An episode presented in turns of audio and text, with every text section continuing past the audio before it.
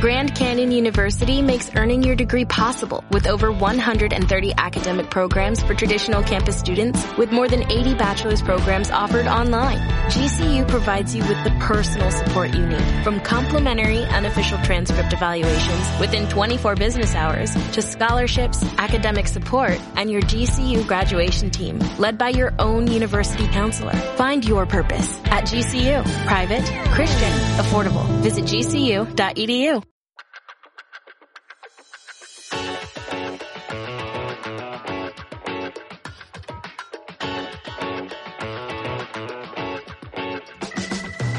Muy buenas y bienvenidos a un episodio más de Onda Felicidad, el podcast de felicidad.net.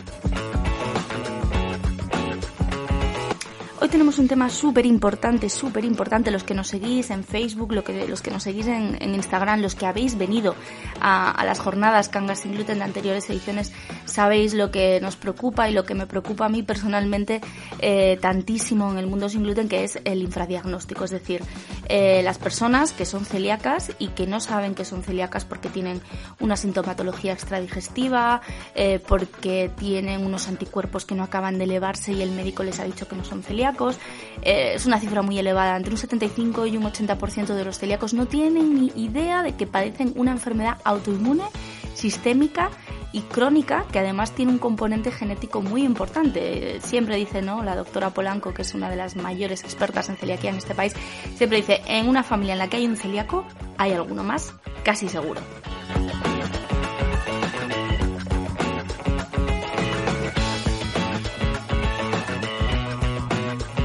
Y es que el diagnóstico de enfermedad celíaca no es nada sencillo, no, no te pueden eh, confirmar que seas celíaco con una prueba en sangre, no te pueden descartar que seas celíaco simplemente en la mayoría de los casos con una prueba en sangre, con una serología, requiere de una serie de pasos que además os vamos a,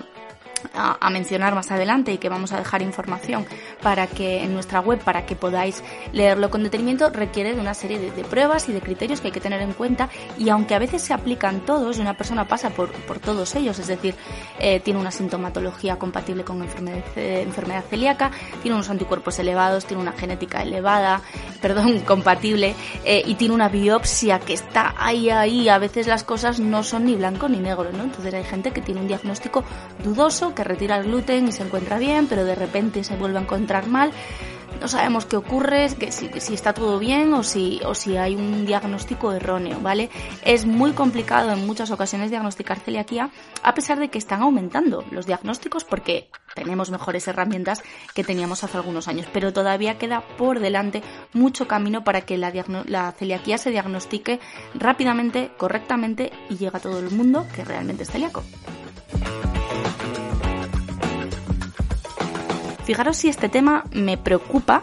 que el año pasado en las cuartas jornadas Cangas sin gluten fue el tema principal, el tema eh, sobre el que el resto de, actividades eh, giraban. Hicimos merchandising, hicimos campaña en redes sociales para que todos los profesionales de la salud tengan muy en cuenta las recomendaciones que recoge Sanidad en el protocolo de diagnóstico precoz, donde se habla de una celiaquía seronegativa, es decir, personas que son celíacas, pero que cuando les hacen la serología para ver si han fabricado anticuerpos que se defienden contra el gluten, pues resulta que esos anticuerpos no aparecen por ningún lado y en muchos casos se les directamente se les descarta la enfermedad celíaca. Cuando hay una sintomatología clara, cuando hay una sospecha clínica importante, así lo dice este protocolo, este manual eh, oficial del Ministerio de Sanidad, hay que seguir haciendo pruebas para descartar correctamente o para confirmar esa enfermedad celíaca. ¿Qué es lo que ocurre? Que muchas veces, pues como decíamos, esas pruebas no son blanco o negro. Y hay mucha gente que tiene un diagnóstico dudoso y que se tira años probando a quitar aquí, a quitar allá y no acabando de, encontrarse bien. Eso merma mucho la calidad de vida y genera pues mucho estrés, mucha, mucha, mucha ansiedad.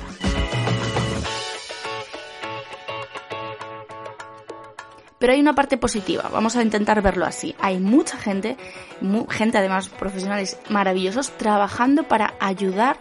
em, a, mejorar esa cifra, a que ese infradiagnóstico se reduzca y todo aquel que sea celíaco lo sepa es algo fundamental y yo siempre digo que para mí hay muchas cosas por las que luchar en el mundo sin gluten, pero una de las más básicas es que tú si, tienes una enfermedad de, carácter sistémico, crónico, autoinmune, como es la, enfermedad celíaca, tienes que saberlo y cuanto antes lo sepas muchísimo mejor. Hay muchas personas, por tanto, trabajando. Y una de ellas la tenemos esta noche, eh, al otro lado del, micro, eh, para contarnos ese proyecto en el que lleva trabajando desde 2014, que lidera junto con un grupo de, de la Facultad de Química de, la Universidad de Oviedo y que, bueno, les ha dado ya muchas alegrías, pero necesita del apoyo de todos para que nos dé alegrías a todos y lo más brevemente posible.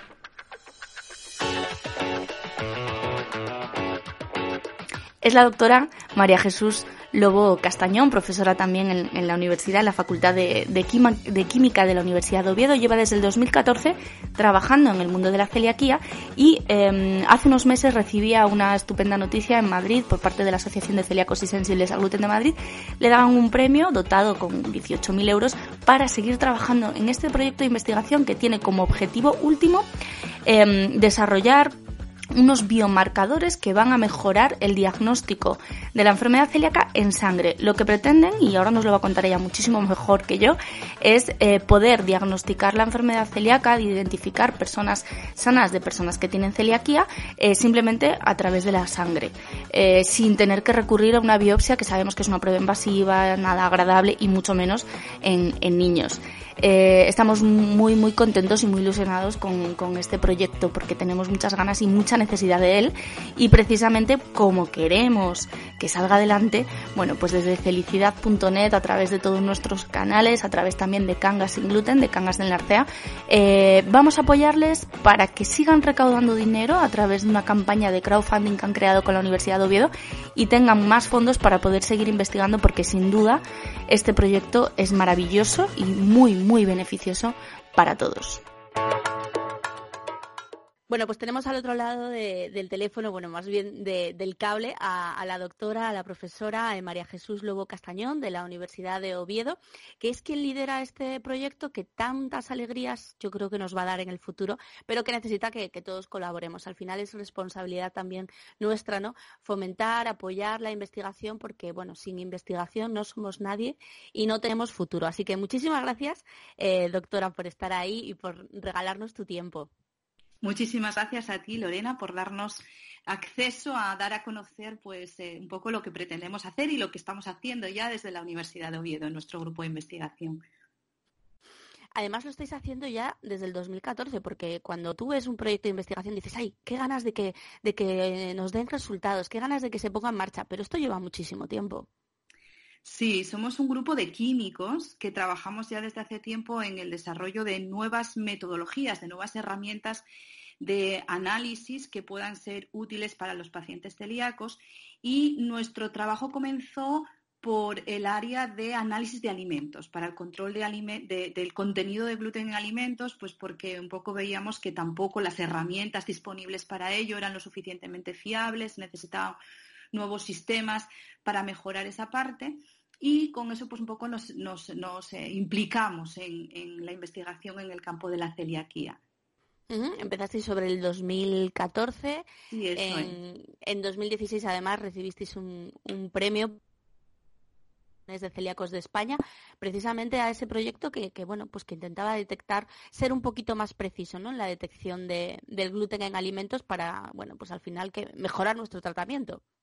Exactamente, una parte muy importante para el celíaco, una vez diagnosticado, es disponer de alimentos de verdad libres de gluten y ahí pues las herramientas disponibles para controlarlos son, son imprescindibles. Entonces, un poco la novedad de, lo que nosotros aportamos ah, de novedad es eh, cualquier método de análisis requiere de disponer de eh, instrumentos que permitan una matriz compleja como puede ser el, suero sanguíneo, como puede ser el propio alimento, de herramientas que actúen como un imán o un cebo para atraer a la especie que realmente nos va a dar la información que buscamos. Y nuestro grupo está especializado en desarrollar un nuevo tipo de esos reactivos que llamamos o receptores que se llaman los aptámeros. Entonces comenzamos desarrollando esos aptámeros para detectar la presencia de las proteínas responsables de la enfermedad celíaca, las proteínas del gluten, en alimentos. Y consideramos que ahora podemos dar un paso más y utilizar esas nuevas herramientas para desarrollar nuevos métodos de diagnóstico y es hacia donde queremos dirigir nuestras investigaciones en este momento. Creemos que son herramientas que hasta el momento no se están utilizando para el diagnóstico de la celiaquía y que pueden dar muy buenos resultados. Porque además, si algo tenemos claro, yo creo que aquí no hay nadie que esté en desacuerdo, es que en enfermedad celíaca se necesitan más diagnósticos. Hablamos de un 80-85%, depende de la fuente, de personas que son celíacas y que no tienen un, diagnóstico, a pesar de que, bueno, parece ser que, sí que han aumentado los, los diagnósticos en los últimos años, pero esta cifra sigue siendo muy, muy elevada, ¿verdad? Efectivamente, sí es verdad que en los últimos años pues aumentó mucho el número de, personas diagnosticadas. Por un lado, gracias a la labor que están haciendo muchas asociaciones o como eh, vuestro programa, ¿no? Para, para dar a conocer a más gente la enfermedad y también por los avances que se están produciendo desde el punto de vista de investigación en el conocimiento de la enfermedad, en encontrar nuevos marcadores, pero el problema es que hoy en día no hay ninguna prueba que por sí sola sea capaz de diagnosticar la celiaquía. No hay una única prueba válida para que diga, esta prueba es positiva, esta persona es celíaca. La serología, la búsqueda de anticuerpos eh, que el paciente desarrolla contra el gluten, efectivamente es una prueba que ayuda mucho en el diagnóstico, pero una serología negativa no permite descartar en absoluto la enfermedad. Lo mismo pasa con las pruebas genéticas. Una genética positiva ayuda en el diagnóstico, pero una genética negativa no permite descartar la enfermedad. Entonces está claro que no hay ni una única prueba que por sí sola sea válida y lo que nosotros pretendemos es explorar nuevas herramientas. Es decir, buscar, sobre todo en sangre, o sea, que sean herramientas para el diagnóstico no invasivo. Mm, buscar eh, potenciales marcadores que permitan diferenciar las personas personas celíacas de las personas sanas y que complementen a, complementen a las actuales pruebas serológicas para eh, pues dar con mayor eh, seguridad o especificidad ese diagnóstico que necesitan eh, los, los celíacos. Ah, por ahí van nuestras, nuestras investigaciones. Tenemos varias posibles moléculas y lo que pretendemos es empezar desarrollando estos cebos o imanes específicos para esas moléculas y después evaluar si efectivamente esas moléculas permiten mm, dar un diagnóstico más eficaz, más selectivo para los enfermos celíacos. Sería eh, tan, tan maravilloso que eso ocurriera en un plazo corto de tiempo, porque eh, nos encontramos con que es todo un periplo, eh, que a mucha gente le lleva muchos años recibir un diagnóstico, precisamente porque a veces esa primera prueba, ese primer cribado que puede ser la serología resulta negativa y todavía en atención primaria, a pesar de que las guías y los protocolos actuales explican lo que tú nos has dicho, que una serología negativa no siempre descarta la enfermedad celíaca, todavía se siguen quedando ahí, te descartan y nunca más se vuelven a acordar de la celiaquía cuando, bueno, sería tan fácil continuar con el con el protocolo, pero es largo. También requiere de esa biopsia y lo ideal sería hacerlo sin biopsia. Es un poco en, en lo que estáis vosotros, ¿no? Exactamente. Si tenemos varios potenciales marcadores, por un lado pensamos que puede haber, eh, o sea, la celiaquía se produce como consecuencia de una respuesta autoinmune a esas proteínas tan difíciles de digerir, que son las proteínas del gluten. Entonces, de alguna forma, hay unas fracciones peptídicas, unos fragmentos de esas proteínas que pueden llegar a, la sangre y pensamos que el patrón de esos fragmentos puede ser distinto para las personas sanas de, que, que, presentan las personas celíacas y ya tenemos herramientas para desarrollar métodos que permitan ver si eso es así. Y tenemos algún otro potencial marcador en, el tintero, vamos, porque eh, hay algunas proteínas que se relacionan con eh, eh, la atrofia de la vellosidad intestinal mm, que podrían ser un marcador potencial muy interesante también para, sin necesidad de llegar a esa biopsia, eh, ver que hay un problema en las vellosidades intestinales que junto con las otras pruebas podrían mejorar la selectividad en la detección de los pacientes. Hombre, sería una maravilla, sobre todo estoy pensando en niños, porque bueno, un adulto al final es una prueba, la biopsia, yo la recuerdo con pavor, pero porque además me tuvieron que hacer varias, pero bueno, al final es un adulto, pero hay muchos niños, aunque a día de hoy la, guía de las GAM eh, sí que permite eh, evitar la biopsia, es en casos muy concretos, en, edad infantil y en adolescentes, pero sería una maravilla poder diagnosticar a un niño sin tener que someterle a una prueba así como es la biopsia. Bueno, ya hay estudios que indican que mm, hay un tipo de proteínas específicas que se puede correlacionar sus niveles aumentados en sangre con este nivel de atrofia, no solo para la enfermedad celíaca, sino también para otras enfermedades. Entonces, desarrollando metodologías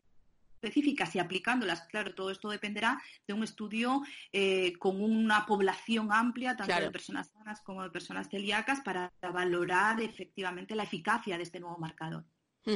Y además entiendo que podría ser también, y esto no, lo sé, obviamente te lo pregunto, que podría ser útil también para hacer un seguimiento de la enfermedad celíaca una vez que empiezas la dieta sin gluten. Eh, no sé si es así, si lo tenéis contemplado o es una línea completamente diferente. No, efectivamente. De esta proteína que yo te estoy hablando, que la tenemos como una diana posible y para la que no hay aptámeros, que tendríamos que empezar desde cero, eh, en efecto hay estudios en los que se indica que es muy sensible para durante, o sea, que es muy informativa en el seguimiento de la enfermedad. Es decir, que cuando se introduce de nuevo la dieta con gluten, se alteran los cambios en los niveles de concentración de esta proteína y que sería muy útil en el seguimiento, efectivamente, de, de esa dieta sin gluten a la que se tiene que someter el paciente.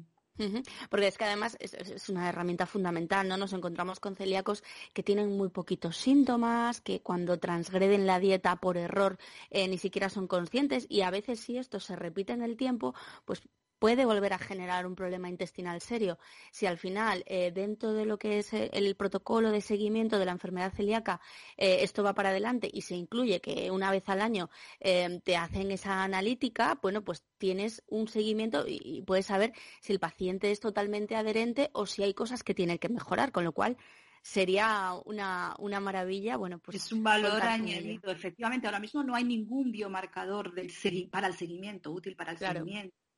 Entonces, este sería, eh, está, está propuesto en la literatura como un potencial marcador de seguimiento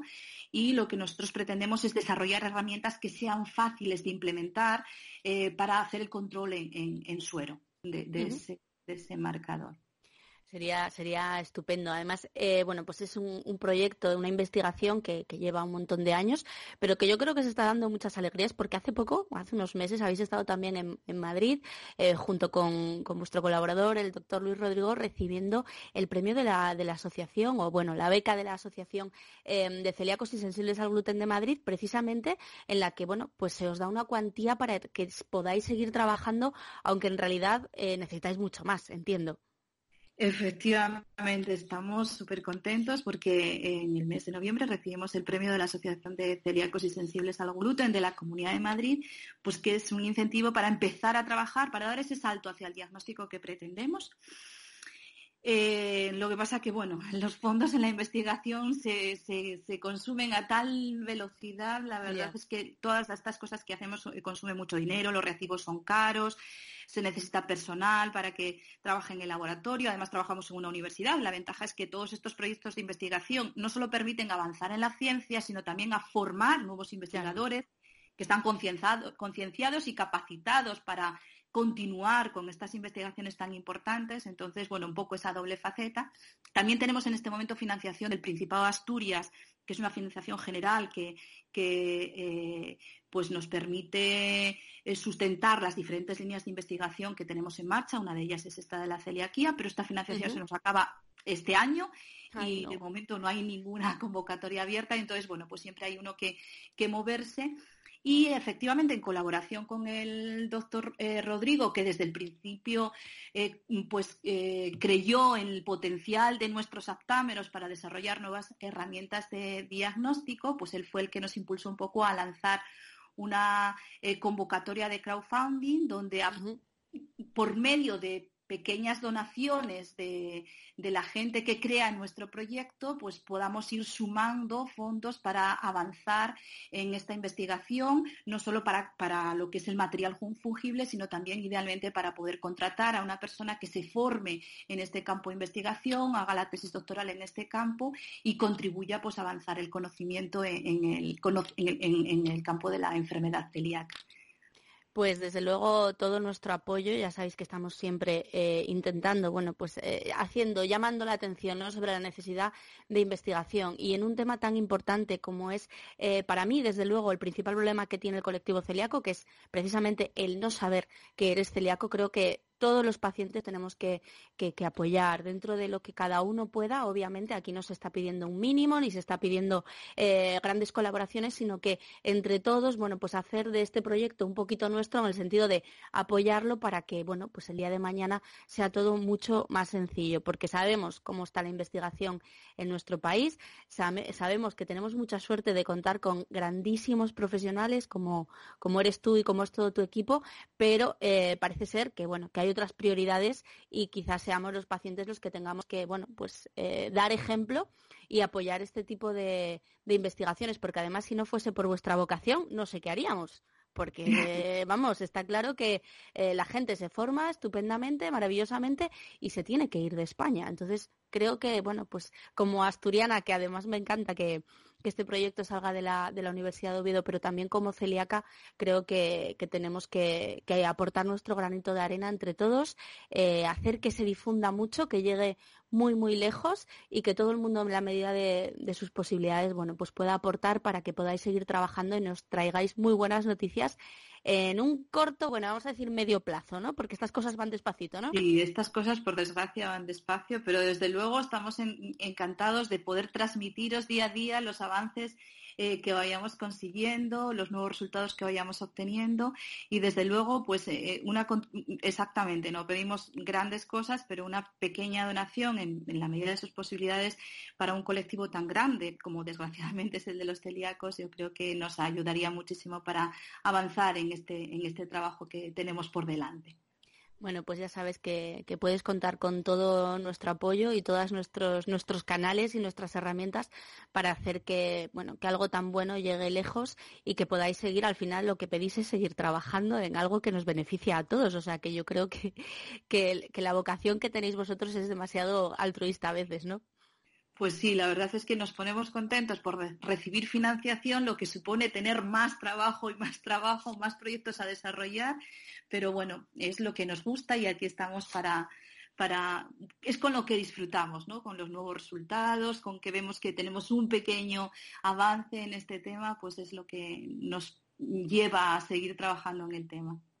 Bueno, pues muchísimas gracias, eh, doctora, profesora María Jesús Lobo de la Universidad de Oviedo. Eh, no nos vamos a cansar de hablar de, vuestro proyecto de difundirlo en todas partes para que, bueno, pues esto siga adelante y, en unos años, pues te sientes eh, en tu despacho de la universidad y nos cuentes. Bueno, pues esto ya está, se encuentra dentro de las guías actuales de diagnóstico porque será la gran noticia y la gran alegría que podamos compartir todos. Exactamente, ojalá que, pueda ser así, en, el plazo de tiempo más breve posible. Exacto. Muchísimas gracias y nada, ahora me quedo con, nuestros oyentes para explicarles en detalle cómo pueden contribuir y colaborar con este proyecto. Gracias, María Jesús. Muchísimas gracias.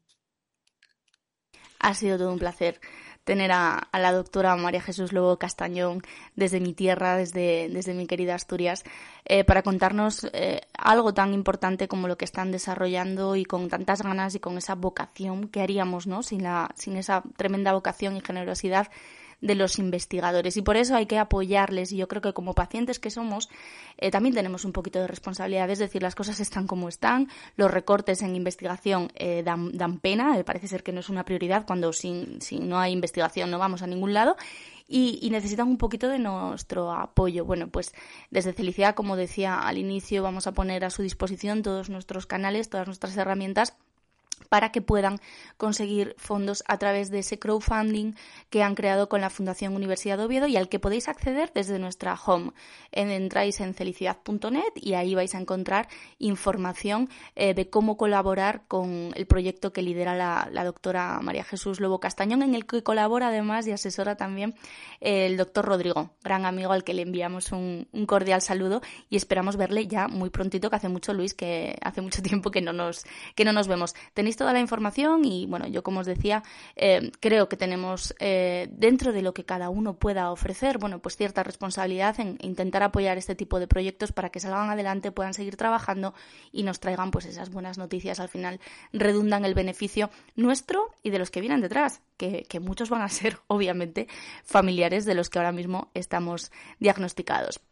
También quería comentar, y antes de, ya estamos acabando, que, mm, que, estamos muy contentos porque María Jesús Lobo Castañón va a estar en las quintas jornadas Cangas sin gluten del 23 y 24 de mayo. Desde allí nos va a contar en detalle este proyecto, nos va a hablar de muchísimos otros temas muy interesantes y desde allí, desde Cangas de Narcea, queremos reivindicar la importancia y la necesidad de la investigación, de apoyar a los investigadores. Y, por supuesto, pues una de las maneras de apoyarles es a través de este, de este crowdfunding de la Universidad de Oviedo